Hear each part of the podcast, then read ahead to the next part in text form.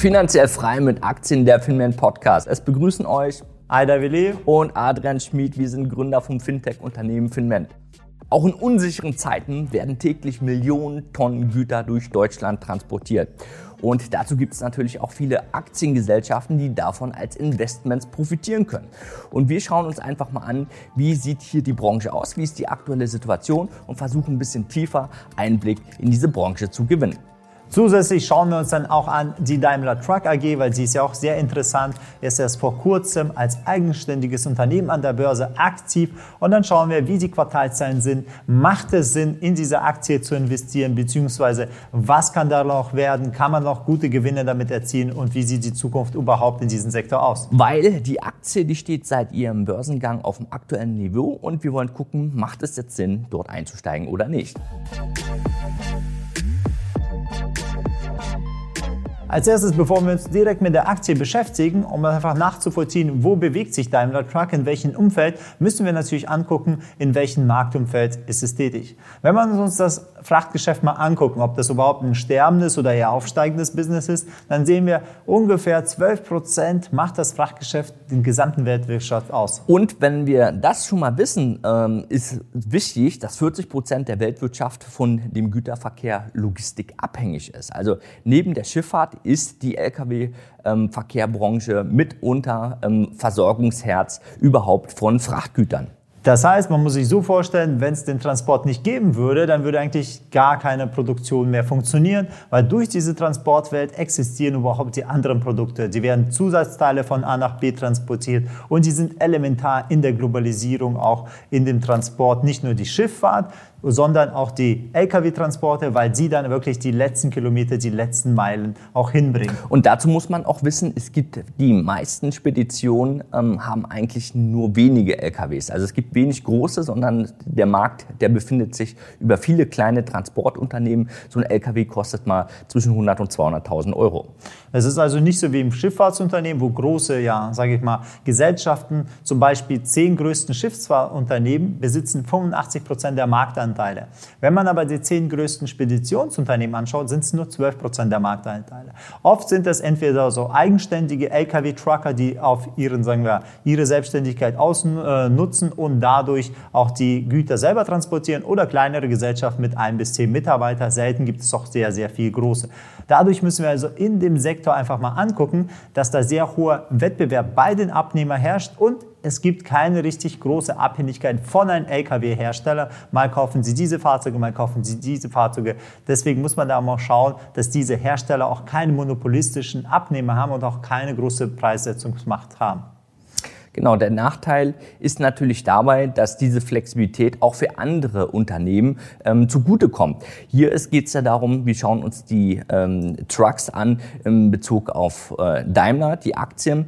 Und äh, wir sehen einfach ganz genau die, dieses Marktumfeld, dieses Wachstum für Nutzfahrzeuge betrifft im Jahr ungefähr 6,5 Prozent. Also kann man als Aktionär, Investor davon trotzdem profitieren. Man muss halt wissen, in welche Branche man da investiert. Der, der wichtige Punkt ist, wenn man das durchschnittliche Marktwachstum für die Nutzfahrzeuge mal anschaut, ist, dass die gesamte Nachfrage von dem Transport nicht einfach auf Null fallen kann.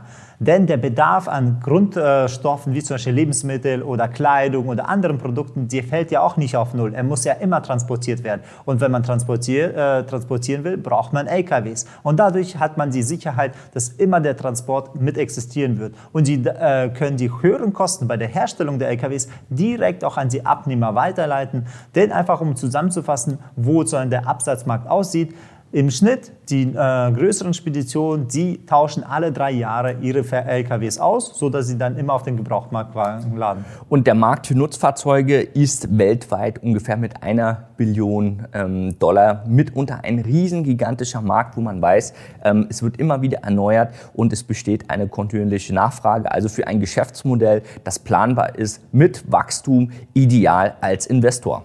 Um es einfach nochmal einfach den, den, den, die Größe darzustellen, 2021 sind es knapp 630 Milliarden, so der Marktumfang, und bis 2028 wird er in diese Billion reingehen. Deswegen stellt man sich die Frage, was sind die Antriebsfaktoren, was bewegt den Markt, wieso soll er wachsen? Einer der Punkte ist zum Beispiel der globalisierte Handel, weil immer alles noch globaler sein wird und dementsprechend äh, steigert auch das Online-Shopping. Immer mehr Leute nach Corona wollen ja einfach online shoppen, muss mehr transportiert und auch zurücktransportiert werden. Und zusätzlich sehen wir auch sowohl die beschleunigte Urbanisierung, dass immer mehr Leute zu den Städten hinziehen, wegen der Arbeit, als auch wegen der gesamten Entwicklung, wodurch dann auch noch zusätzlich mehr Baustoffe und so transportiert werden können.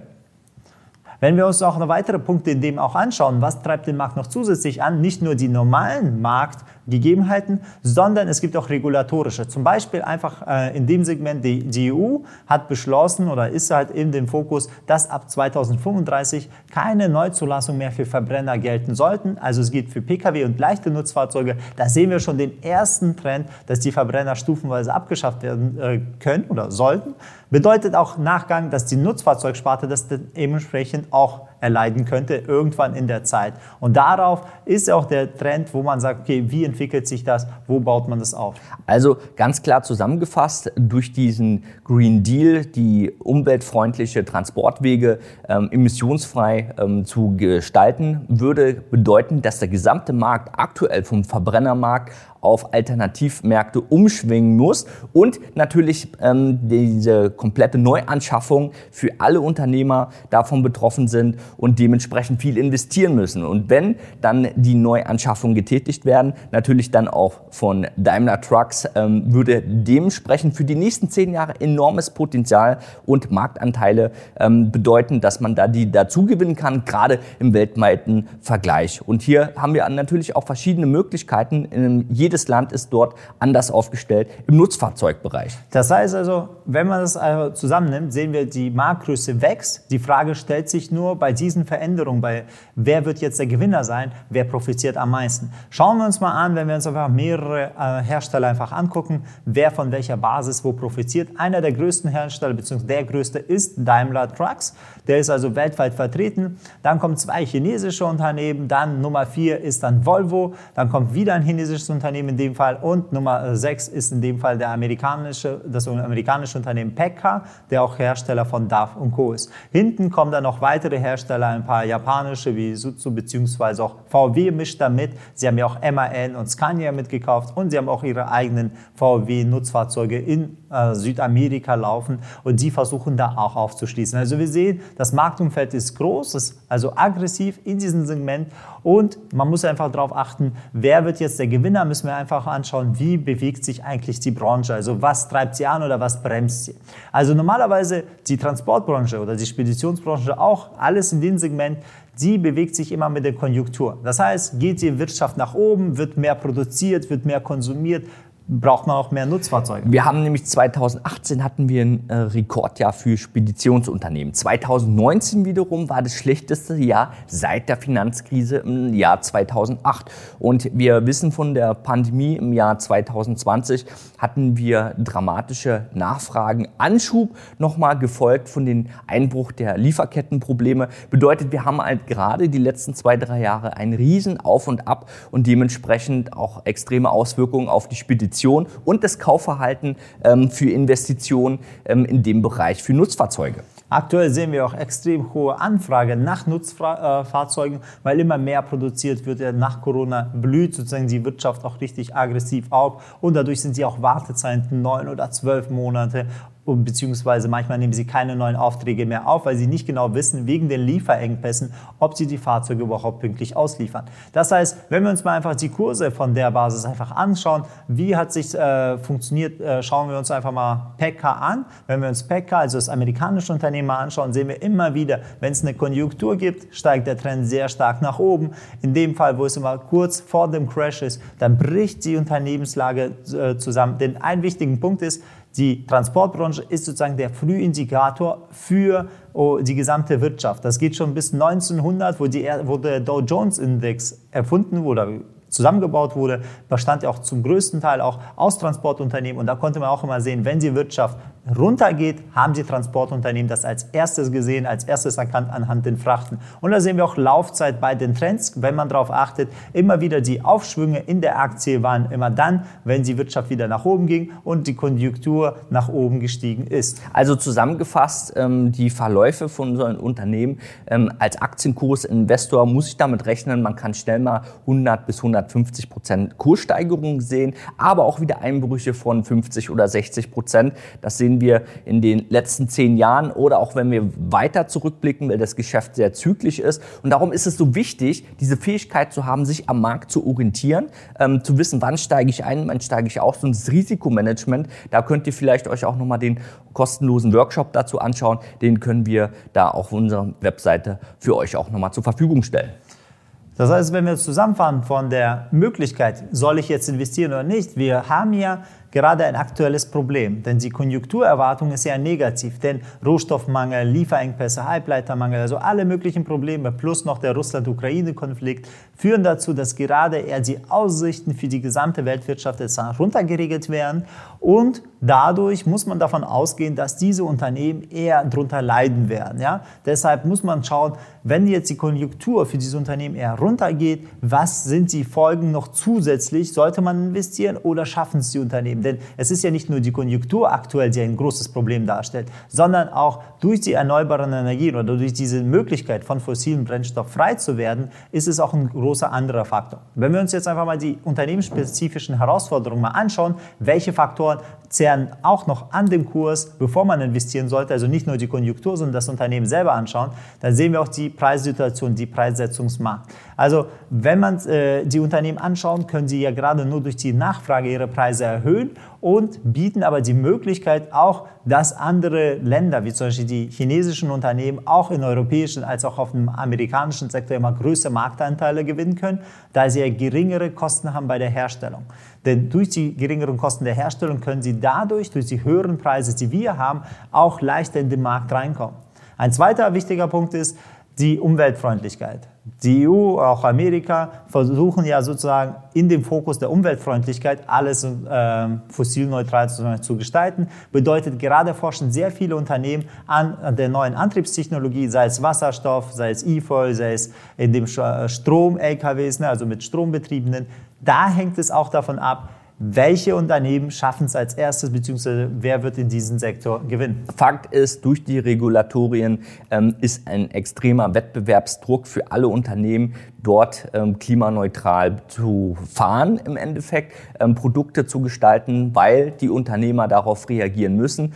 Und das ist das Riesenpotenzial. Derjenige, der da das Rennen macht und die Marktführerschaft für sich beanspruchen kann, der wird die nächsten zehn Jahre enorm von profitieren und äh, verdammt viele Marktanteile für sich gewinnen. Und da geht es einfach darum, wer macht das Rennen als erstes. Natürlich ist Daimler Truck da sehr gut aufgestellt. Ähm, es wird bereits viel investiert, ähm, ausprobiert und äh, wir gehen davon aus, dass hier auf jeden Fall wir im vorderen Feld mitlaufen.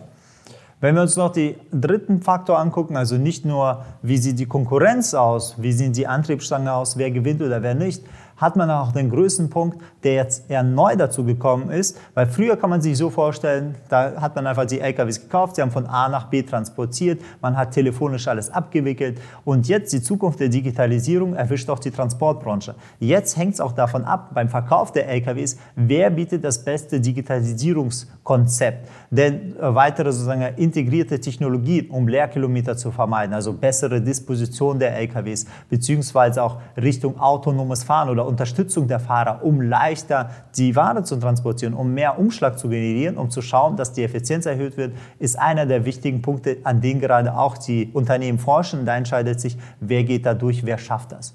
Denn wir sehen ja so komplett, die autonomen Fahren-Spezifikation basiert ja eher darauf, auf das Problem der Lkw-Fahrer. Der Job selber ist jetzt nicht gerade der leichteste. Man hat sehr, sehr viele Stunden, führt auch dann irgendwann zu gesundheitlichen Problemen. Und die Ausbildung, die man investiert, ist auch teuer. Und da findet man halt nicht genug qualifizierte Leute in diesem Segment. Und jetzt muss man einfach mal überlegen, die Digitalisierung in solchen Umbruchssituationen äh, ergeben sich immer die besten Chancen. Das haben wir immer wieder historisch gesehen, wenn wir verschiedene Industriezeitalter angebrochen haben. Und hier, wenn ich überlege, Digitalisierung, autonomes Fahren, äh, Verbesserung der äh, Transportlogistik bedeutet letztendlich ähm, höhere Effizienz, höhere Margen, höhere Erträge für Transportunternehmen, die dann ohne Probleme ähm, die höheren Margen, die jetzt quasi äh, sich erweitern, ähm, investiert werden können in Wachstum, so dass wir da wahrscheinlich ähm, im digitalen Bereich auch Wachstumsbranchen sehen. Und alle Unternehmen, die davon profitieren, da werden wir hier auch immer ähm, euch auf dem Laufenden halten, äh, weil das ist ein Billionenmarkt, der davon profitieren wird und als Aktionär Investor ist das natürlich ein spannendes Thema, ähm, so dass man rechts und links ebenfalls vom Aufstieg der Branche oder Neuerfindung der Branche profitieren wird. Deshalb bilden sich ja nicht nur in der Branche selber, also nutzen, sondern auch die, zu, äh, die zusätzlichen Branche, die Zulieferer, also die Dienstleister in Form von Softwareherstellung. So planen sie anhand einer Studie, hat man eine Studie gemacht, wo gehen sie davon aus, die Führungskräfte, wo die größte Entwicklung ist. So fokussieren sie auf Cloud-Dienste, also Flottenmanagement, dass dort großer Bereich wird. Und da hängt es natürlich davon ab, überlässt man das Feld anderen oder übernimmt man das selber, sodass man eine All-in-One-Lösung hat, wie Tesla bei dem Pkw, die wirklich alles Mögliche versuchen abzudecken geht ja auch oft jetzt die neuen Automobilhersteller bzw. die Automobilhersteller selber, die planen auch, dass man mehr und mehr zur Verfügung stellt. Das heißt, im Lkw-Bereich oder Nutzfahrzeuge geht es auch um zum Beispiel Fahrassistenzsysteme, damit es leichter für Fahren ist oder teilautomatisiertes Fahren, wo man vielleicht die Autobahnstrecken automatisieren kann, aber die komplizierten Fälle dann der Fahrer nochmal übernimmt. Und da ist halt ein entscheidender Punkt, wo man wirklich noch Potenzial hat für Wachstum, denn der, der der Erste diese Plattform baut, also die Software, die Grundlage, die kann dann natürlich den anderen Hersteller auch verkaufen oder beziehungsweise vermieten. Darauf sollte man auch achten, wie sind sie da aufgebaut, wer investiert da am meisten in diesen Bereichen beziehungsweise in diesen Sektor. Das bedeutet Schlüsselkomponente, die dann vom Hersteller angeboten werden, ähm, für die Transportunternehmer ähm, besser zu verbinden, aber auch die Kundenbindung und so gesehen auch in, in Plattformgedanken die Abhängigkeit ähm, günstig weiterzugeben, aber eine Riesenmarge und ein Zusatzgeschäft zu akquirieren, wo quasi diese ganze Wertschöpfungskette im Ertrag für die Unternehmen positiv ähm, wieder sich durchschlagen, bedeutet aber auch, dass man da den Wettbewerbsvorteil gegenüber die Unternehmen ähm, im Vordergrund stellt, die auch dementsprechend investieren und als erstes ähm, das für sich annehmen und den Aspekt zu haben, dann klimaneutral zusätzlich noch zu transportieren. Das bedeutet wiederum, dass große Konzerne dann auch andere Unternehmen bevorzugen werden und so diese Aufwärtsspirale immer weiter nach vorne geht und wieder extrem viel ähm, Potenzial sehen, allein in Deutschland, in Europa als ähm, Führung in der Hinsicht umweltfreundlich zu sein, aber dann auch wirtschaftlich am meisten davon profitieren werden. Das heißt, wenn wir diese drei wichtigen Punkte zusammenfassen, ne, geht es wirklich darum, wer baut den nächsten besten Antriebsstrang, ja, wie, äh, also Elektro, Wasserstoff in diesem Sektor. Das müssen wir prüfen. Dann müssen wir gucken, wer schafft es am effizientesten, die ganzen Systeme zu verbinden. Das heißt, wie kann man diese Leerkilometer, die Effizienz aus dem LKW rausholen, um einfach die Spediteure zu unterstützen. Und der dritte Bereich ist die, das autonome Fahren. Ist es möglich, überhaupt ein LKW ohne die Fahrer zu, sagen wir, zu betreiben? Kann man bestimmte Strecken ohne den Fahrer machen? Deswegen schauen wir uns mal an, wie Daimler Truck eigentlich in diesem Segment ist. Denn aufgrund von behördlichen rechtlichen Regulierung ist es ja immer sehr, sehr schwer überhaupt zuschauen, ob autonomes Fahren etabliert wird oder nicht, weil es ist ja komplettes Neu, äh, Neuland. Das heißt, man muss die Rechtssituation, all das muss man prüfen, ob das möglich ist oder nicht. Aber wenn wir uns die Mercedes-Gruppe angucken, also die Pkw-Sparte, sie haben ja jetzt ihre S-Klasse mit dem modernsten autonomen Fahrassistenzsystem ausgestattet. Das ist sozusagen weltweit sozusagen die führende Marke, die überhaupt autonomes Fahren ermöglicht. Und sie haben ja die Zulassung bekommen.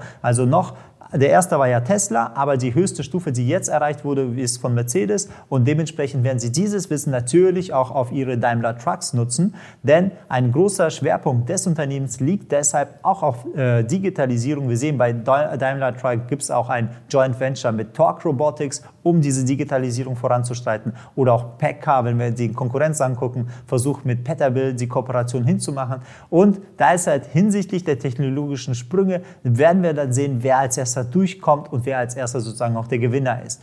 Wenn wir uns also jetzt Daimler mal ins Detail angucken, wie sind sie aufgebaut, wie ist der Weltmarkt sozusagen von Daimler, wieso ist er der größte? Weil wir kennen ja oft nur diesen Mercedes, also diesen Daimler Truck, und dann müssen wir natürlich schauen, wie hat er es geschafft, eigentlich der größte Hersteller zu werden. Zum einen besteht in Europa der Vertrieb über Daimler Truck selber. Das sind mal Reisebusse als auch leichte, kleine oder schwere LKWs. Dann gibt es noch die Marke Cetra. Sie fokussieren sich auf Premium-Reisebusse oder so eine Fernlinie oder auch Reisebusse insgesamt. In den Amerika ist Mercedes größtenteils auch äh, aufgestellt durch Freightliner, also durch frühere Zukäufe haben sich also Freightliner, die fokussieren sich auf diese amerikanischen LKW Sparte, als auch Western Star gehört auch zu der Gruppe und in dem Bussektor fokussieren sich auf Thomas Bult Bus. Also sind diese Busse, die man so als Standard kennt, diese gelben amerikanischen Busse aus, äh, aus Amerika, die werden dann gehören zu der Mercedes-Gruppe. In Asien hingegen wo, äh, haben sie mal die, sagen wir, Mitsubishi oder die Fuso-Gruppe übernommen,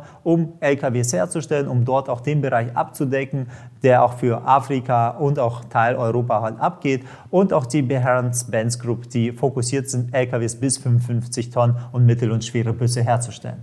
Und jetzt ist natürlich wichtig, ähm, die Kennzahlen. Im Vergleich zu 2021 ist der Umsatz extrem gestiegen, also um 17 Prozent. Das sind äh, mehr als 10 Milliarden ähm, Euro gewesen.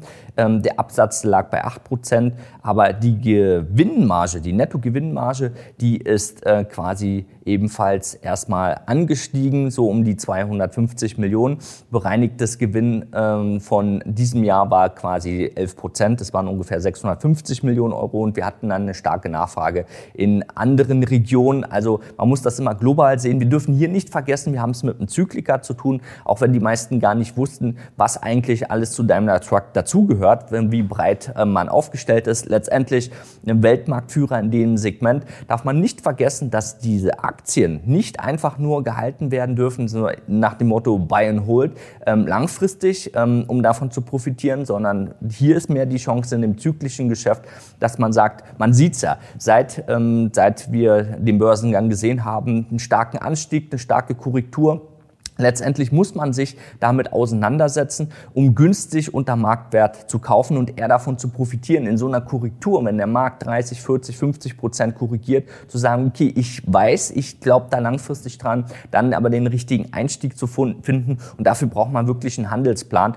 um mehr davon zu profitieren. Am Ende wird jeder Aktionär ähm, wahrscheinlich die nächsten zehn Jahre besser dastehen. Aber wenn ich jetzt diese Anschläge zwischen ähm, Aufstieg und im zyklischen Geschäft wieder in der Reduzierung für mich nutze als Investor, dann habe ich ohne Probleme, schaffe ich da eine zweistellige Rendite. In der Nachbetrachtung ist natürlich ein bisschen mit mehr Aufwand verbunden, aber wenn man sich mit dem Thema beschäftigt und ähm, auch an das äh, Unternehmen glaubt und weiß, als Marktführer werden man davon profitieren, dann ist es schlauer zu wissen, okay, ich gehe professionell an die Sache ran, wie es auch ein Fondsmanager macht, der sagt, ich habe ein zyklisches Geschäft, ich nutze ähm, auch mal Ausstiege, um Gewinne mitzunehmen und vielleicht wieder günstiger einzusteigen, bedeutet letztendlich auf Sicht von zehn Jahren, ähm, wenn ich einfach nur als Buy-and-Hold-Investor unterwegs bin, vielleicht ähm, durchschnittlich 10% Rendite mache, werde ich da aber vielleicht 200, 300% mehr haben. Die Frage stellt sich, wenn man ein Unternehmen kauft, kauft man es für 80, das dann auf 160 steigt, oder hat man es für 40 Euro gekauft, das wieder auf 160 steigt? Das ist halt der Unterschied. Bei Daimler Truck gucken wir uns mal an, wie sind die Herausforderungen, was gibt es, hat, ist der Boden sozusagen schon gefunden oder wird es weiter fallen? Wenn wir also den Umsatz anschauen, ist er um 17 Prozent gegenüber dem Vorjahr angestiegen, ja und äh, die waren besser als die Erwartung. Man hat etwas weniger äh, erwartet, denn der Umsatz ist angestiegen, oft durch die großen Preise. Dadurch, dass weniger verkauft wurde, konnten sie aber weniger Rabatte geben und dadurch auch höhere Preise verlangen. Der Absatz ist also bei 8%, war ganz gut. Dagegen ist aber der Nettogewinn um 82% eingebrochen, auf, ist zwar immer noch positiv bei 257 Millionen, aber wegen der Abschreibung des Russland-Geschäfts mussten sie also auch wirklich Verluste hinnehmen. Und wenn man die Summe des bereinigten Gewinns also dasteht, auch mit der Nachfrage komplett, ist es bei 651 Millionen um 11 Prozent gestiegen. Schauen wir uns mal an, von den Herausforderungen, wie sieht es aus, Wird's, äh, ist der Bodenstock gefunden, müssen wir natürlich auch die Herausforderungen für 2022 anschauen. Was muss das Unternehmen noch schaffen? Nicht nur die Halbleiter, sondern die, äh, auch die Unternehmenskrise von den Link äh, Lieferpässen, das müssen sie schaffen.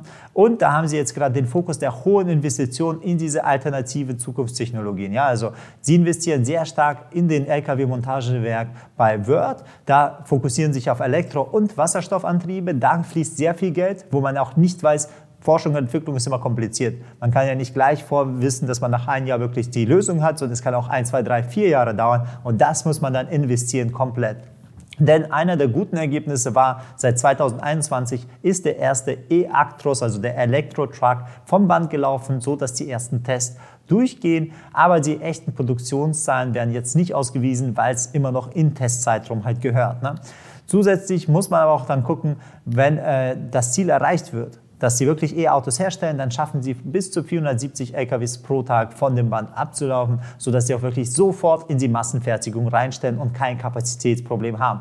Zusätzlich hat Daimler fokussiert, dass sie gesagt haben, okay, wir wollen nicht nur Mercedes-Gruppe, weil sie haben ja sehr viele Unternehmen oder Unternehmensmarken drin, sie machen auch bei Freightliner, starten sie auch die Elektromodelle und bei Mitsubishi Fuso Trucks starten sie schon seit 2017 haben sie den E-Canter, also den Elektrotransporter im kleinen Bereich und also das heißt, sie werden ihre Plattform Plattform ihr Wissen dann komplett auf all ihre Marken global ausweiten, um schnell so die Markteroberung zu ermöglichen. Und somit macht es Sinn, die äh, massiven Investitionen ähm, in die Zukunft, dass man die Synergieeffekte dann auf allen Marken dann auch ähm, direkt umsetzen kann, was sich dann wahrscheinlich Analysten ähm, können das noch nicht so abschätzen, aber man geht davon für einen Skalierungseffekt von den Margen aus, die sich dann die nächsten fünf bis zehn Jahre enorm entfalten können. Dabei ist natürlich wichtig, wenn man das mit berücksichtigt, auf aufgrund der Marktmacht von Daimler Trucks selbst, ähm, dass man da mit massiven Kurssteigerungen in der Zukunft rechnen kann. Aber äh, Risikohinweis hier immer, das zyklische Geschäft ähm, lässt natürlich auch wieder starke Korrekturen nach.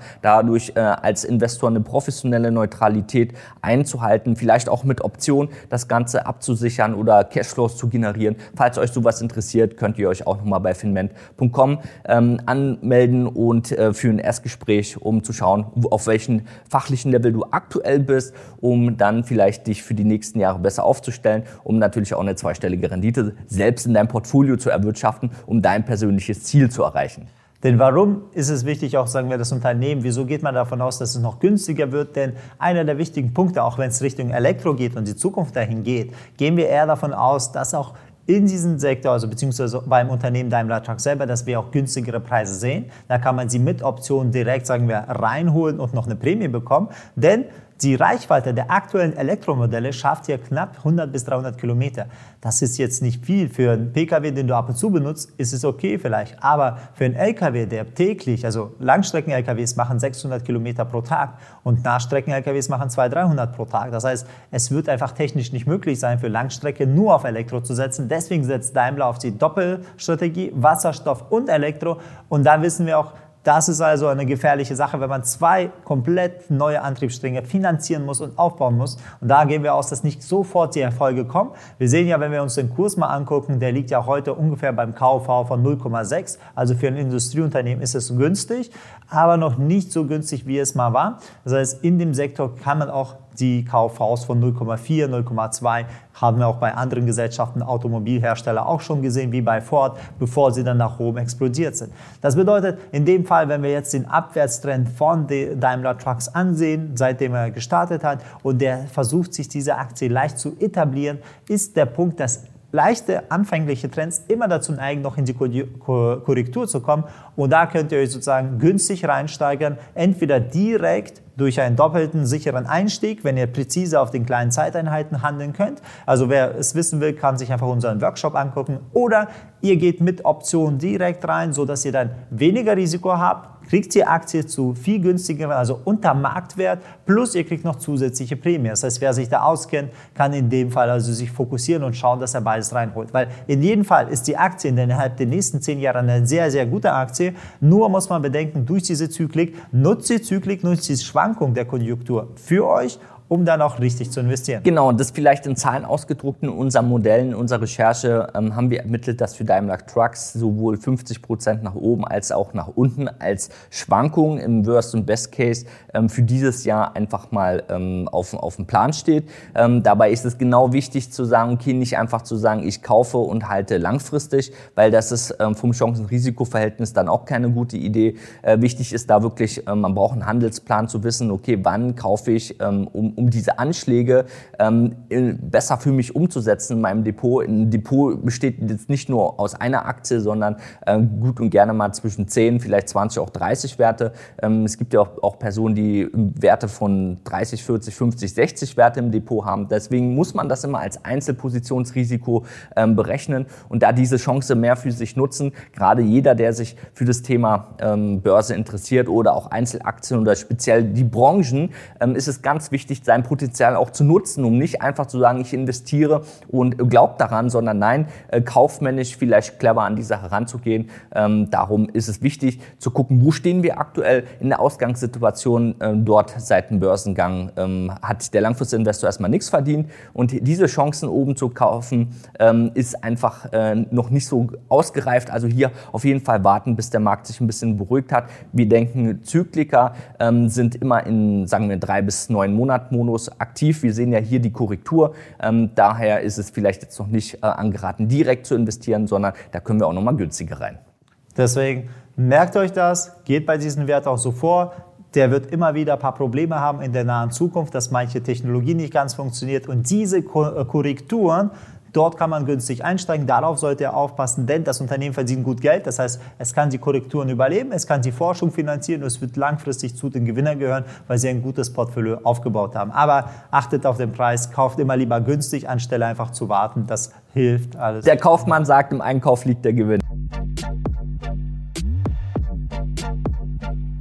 Das war finanziell frei mit Aktien, der Finment Podcast mit Aida und Adrian. Natürlich werden wir die Märkte für euch weiter im Auge behalten und uns auch in Krisenzeiten äh, wirklich immer auf Updates vorbereiten, Investmentchancen euch präsentieren. Wenn euch das gefallen hat, ganz, ganz wichtig, empfiehlt uns weiter. Wen würde das in deinem Bekanntenkreis ebenfalls interessieren? Das ist hier im kostenlosen Mehrwert, ähm, den wirst du so nirgendwo finden. Wir haben in der Tiefe recherchiert mit unserem Netzwerk und wir werden auch dich über Updates auf dem Laufenden halten. Ähm, deswegen darfst du das nicht ähm, verpassen. Ihr findet uns überall, wo es Podcasts gibt. Bis bald, Adrian und Aida.